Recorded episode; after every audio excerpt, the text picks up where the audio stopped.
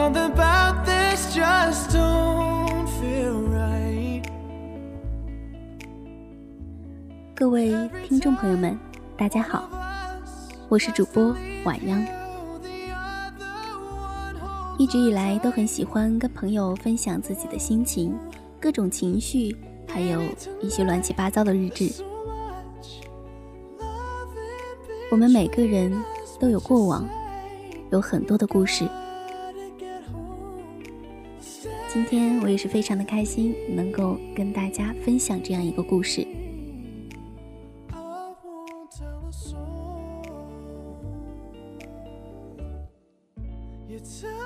希望在这个故事里，你也可以找到曾经的你，还有曾经的记忆。故事的题目叫做《我不能悲伤的坐在你的身旁》。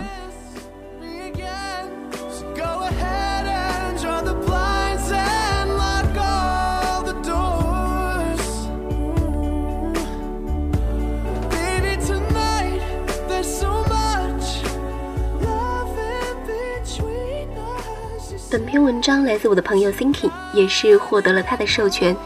其中引用到了左小诅咒的诗和七几年的同名文章。我不能悲伤的坐在你的身旁。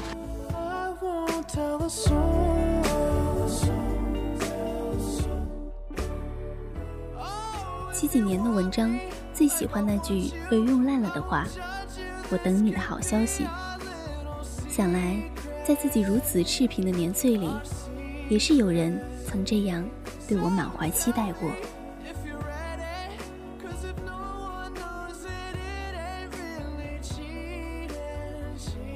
至少我是幸运的，不管何去何从，都应该怀着一颗感恩的心，去走完人生的每一段路。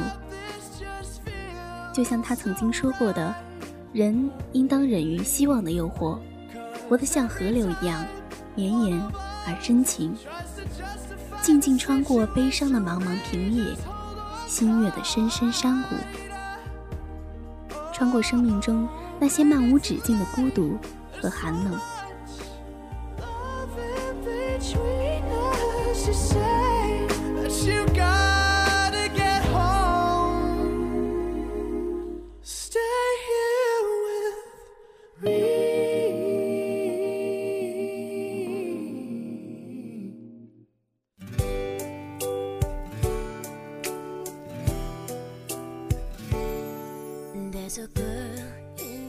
我想。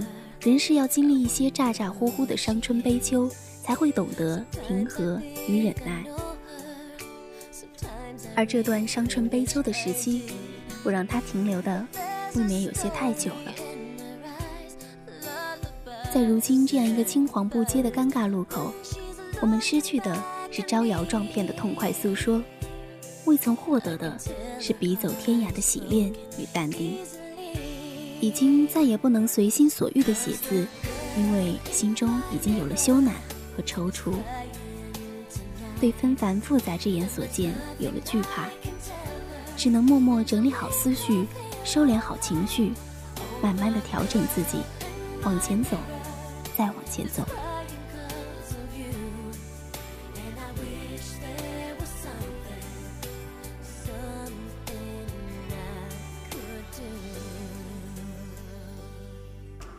我深知情绪化是我的一大弱点，已经有太多太多的人这样跟我说过，所以无关乎事故，应该看到自己的缺点，并且努力的改正它，才能让自己走得远一点，再远一点。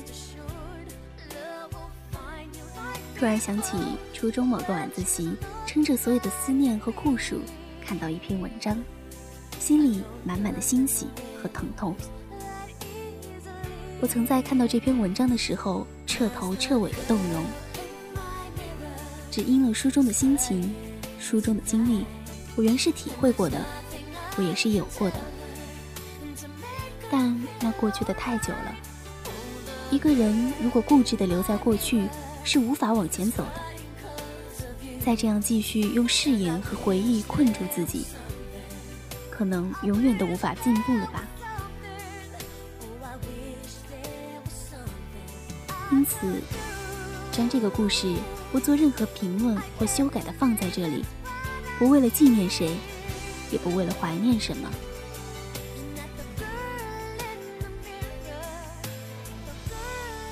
仅仅是告诫自己，过去的都该过去了。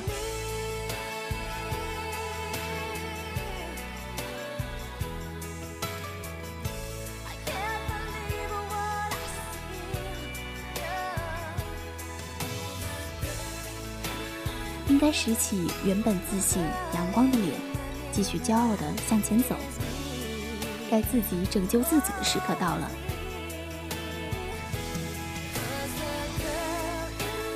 再美的青春都有尽头，尽管内心充满了对昔日故人的无处告别和无尽的想念。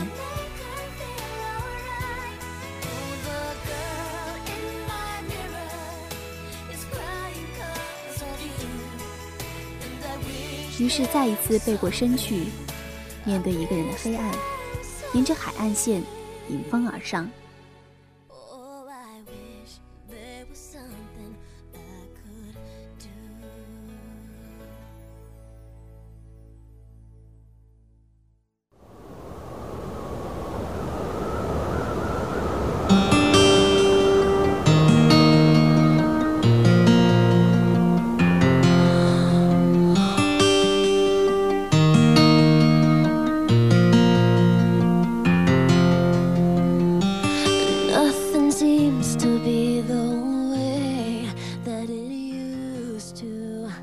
时候看到的文章是这样写的：当我推开那扇门，想看看永恒荣光的壮景，但没有他们说的使用阶梯。然而我又不能悲伤地坐在你的身旁。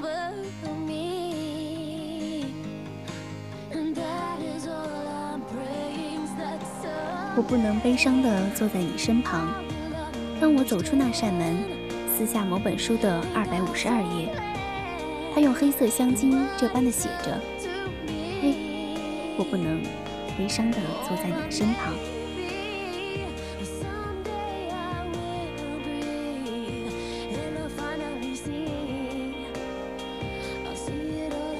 凭借着记忆之中对那条项链的外观和质地的记忆，在每次经过首饰店的时候，都有意无意地坚持寻找着一模一样的另外一条。毕竟，我想起来你所说的，从认识我的第一天起，便每天存一块钱的硬币，存了近三年，最终把它买下来送给我。我于是不自觉地会想象，你常常在那家店子门口徘徊，有时会走进去，天真而傻气地趴在柜台前，头低得快要把鼻子贴在柜台的玻璃上，反复观察那条项链。踌躇着价码牌上的数字，而最终总是默不作声的走开。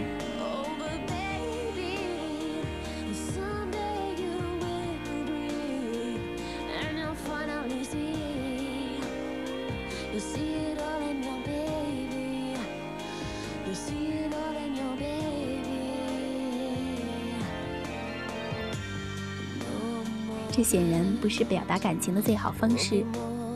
可是我们那时候总是天真的，找不到其他任何有效的途径，总以为物品可以代替想念和诺言，让我们在彼此的生命深处永久停留下去。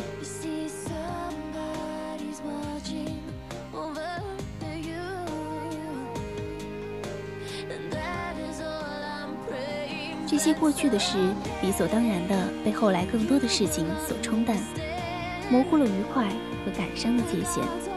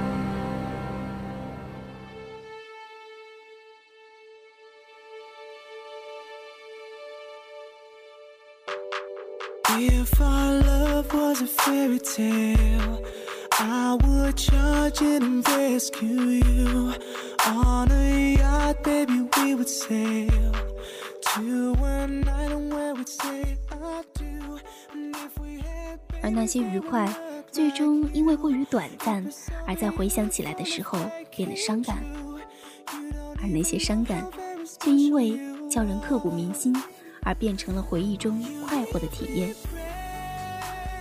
一切已经混合成深冬时节玻璃窗上模糊氤氲的双目，那样语焉不详的怀念。轻轻抹开一块来，才可以清晰看见所有曾经叫人动容的不堪重负的往事。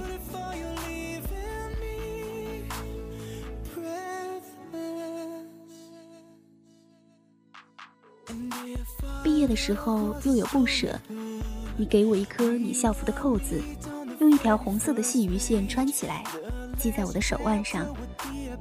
你没有征求意见，便用力的打了死结，然后抬头定定的看着我，无言之下却似在说不准取下。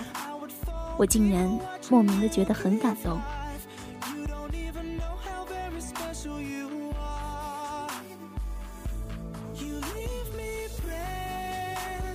又隔些年，收到一封你写来的信，从收发室拿到牛皮纸的信封，看到信封右下角的那几个字，兴奋到一瞬间觉得眼底有泪。当即撕开，迫不及待地随便往路边的石阶上一坐，就开始一遍又一遍的读。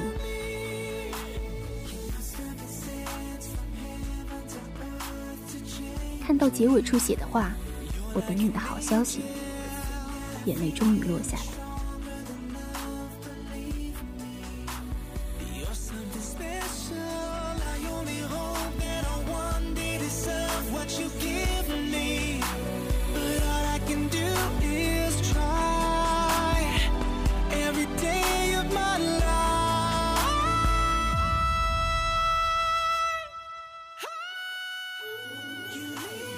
个时候起，便一直把这封信放在书包里，在很多很多坚持不下来的时刻，一个人低下头去拉开书包最里层一个几乎从来不会拉开的拉链，拿出信来，一目十行的把那些已经烂熟于心的话读下去，读到最后，总是会闭上眼睛，怆然一气。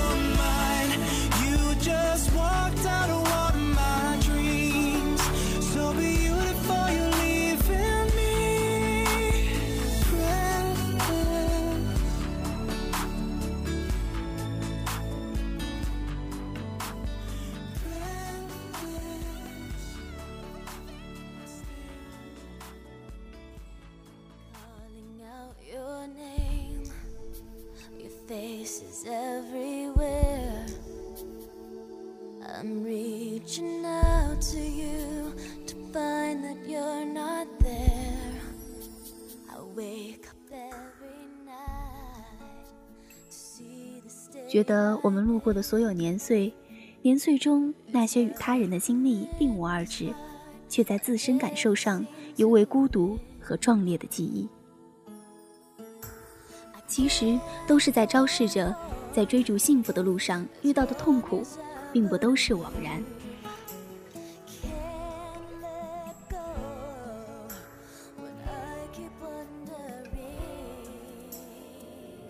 就像你现在总说，过去那些不懂事的年生，我们这些所有迷惘在青春期的孩子，总需要经历一些咋咋呼呼的伤春悲秋，才会渐渐懂得隐忍和平和的真谛。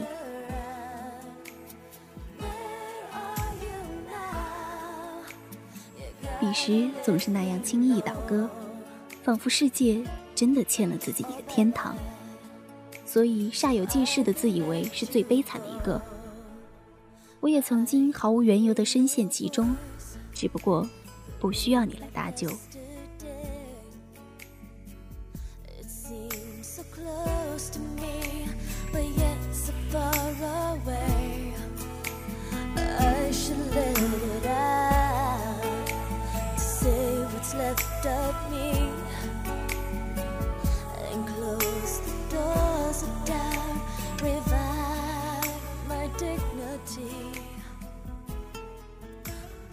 二零零四年高三，某个情绪低落的晚自习，在第一百七十七次把那封信从书包里拿出来读的时候，犹豫了一下，便把这封信末尾的那句“我等你的好消息”剪了下来，然后将这一小张一厘米宽、四厘米长的纸条贴在课桌抽屉底部的外沿，只要一低头，便可以看到的位置。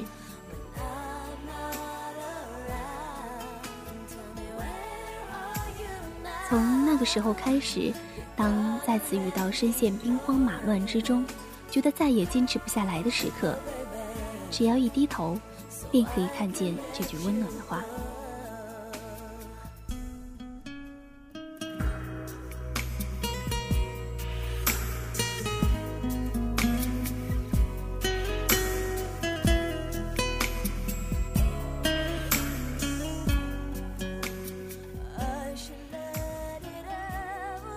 是那样安之若素的等待在那里，等待着我想起他来，等待着我被无缘由的伤感所捕获的时刻，等待着我低头，不是为了哭泣，而是为了注视他，借予取予求的安抚那些无处遁形的落水一般的无力和伤感。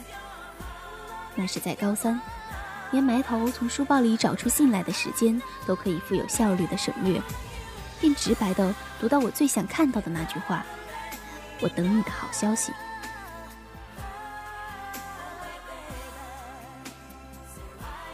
而今回想起来，我却不得不承认，这句如此简单的话，竟然是支撑那一年摇摇欲坠的时光我的全部力量。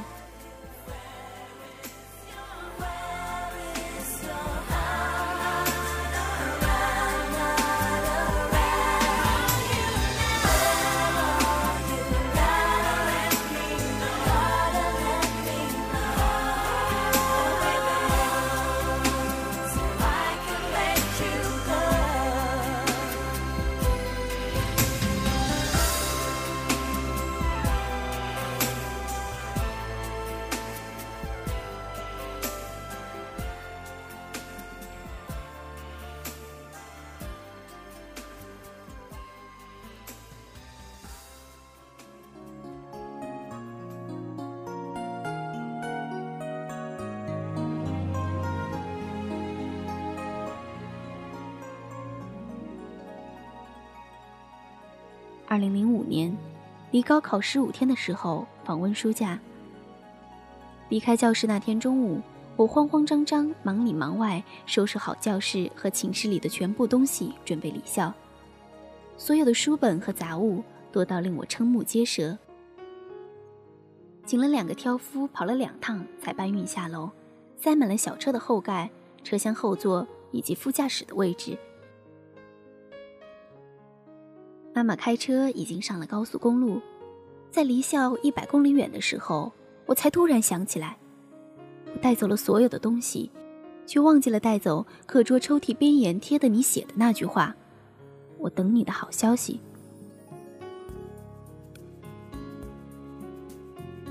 那个瞬间，我几乎失去控制一般，慌张地从书包里翻出那封信来，幻想着我无意中已经把它从抽屉边沿撕下来带走。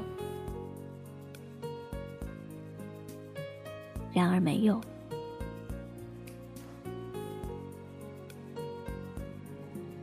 信纸的末尾那个小小的长方形缺口，仿佛伤痕一般留在那里。我等你的好消息。这又果真仿佛是一个隐喻。人的这一生，我们抓住的都只是些看起来庞大却本质上无关紧要的东西，遗失的，却总是无从弥补的部分。正因为它的形态微小，或者甚至本身，它就并不可见。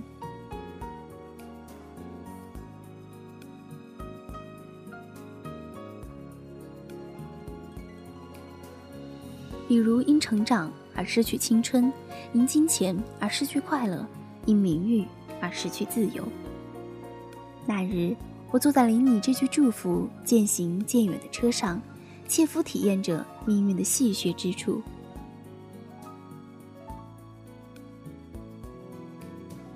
一路上是昏墨的夏日暮色，焦躁而凄迷的蝉鸣，和苍穹尽头那些入热而疲倦的暗红色云霞。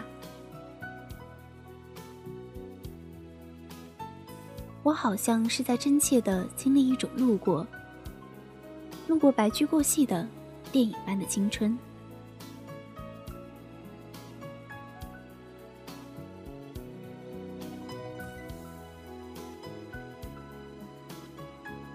那些车窗外一闪而逝的耀眼的绿色，快的拉成一条线，隐喻似的将所有的景致穿成了一条项链，戴在了记忆的身上。一切都是一本鲜活的、悲伤的诗集，陈列已久，却不被仔细的阅读和悉心感受。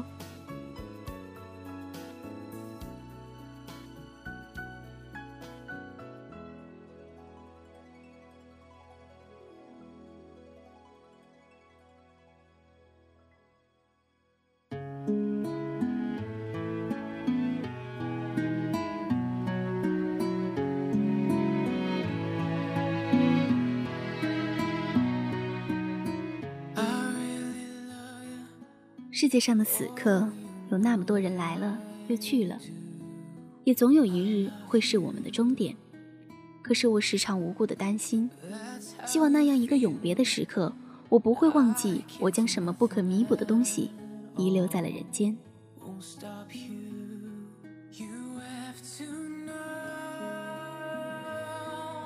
但我若不是因遗失了它而追悔莫及，又如何能够知道？它重要的是如此的不可弥补呢？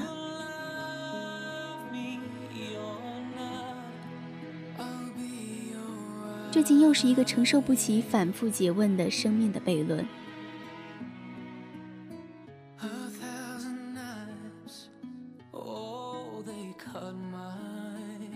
所以，人应当忍于希望的诱惑，活得像河流一样绵延而深情。静静穿过悲伤的茫茫平野，新月的深深山谷，穿过生命中那些漫无止境的孤独和寒冷，在我们的生命之河短暂相遇，然后别离之后那些截然独立的年月，因为知道人情淡薄，又奉守着那句老生常谈的话：安慰捉襟见肘，唯有冷暖自知。所以，我们都并不关心他人，一疲倦到不常愿做没有回报之事。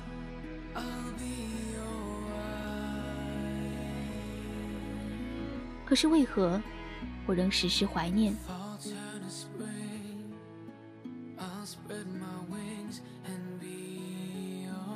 过去，我们曾经是被彼此那般毫无保留的盛情关怀过，以至于让我在日后看多了人情淡薄的年岁。在这炎凉的世间，某个角落寂寞起来的时刻，想起你来，便会不由自主的微笑。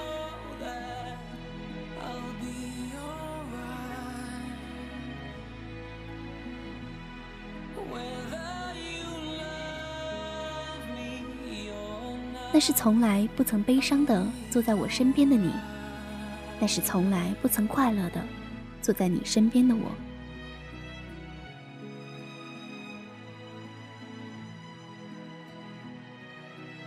可悲的是，在曲终人散之后，我才恍然大悟，原来再也不能有你坐在我的身边。才是真正的不快乐。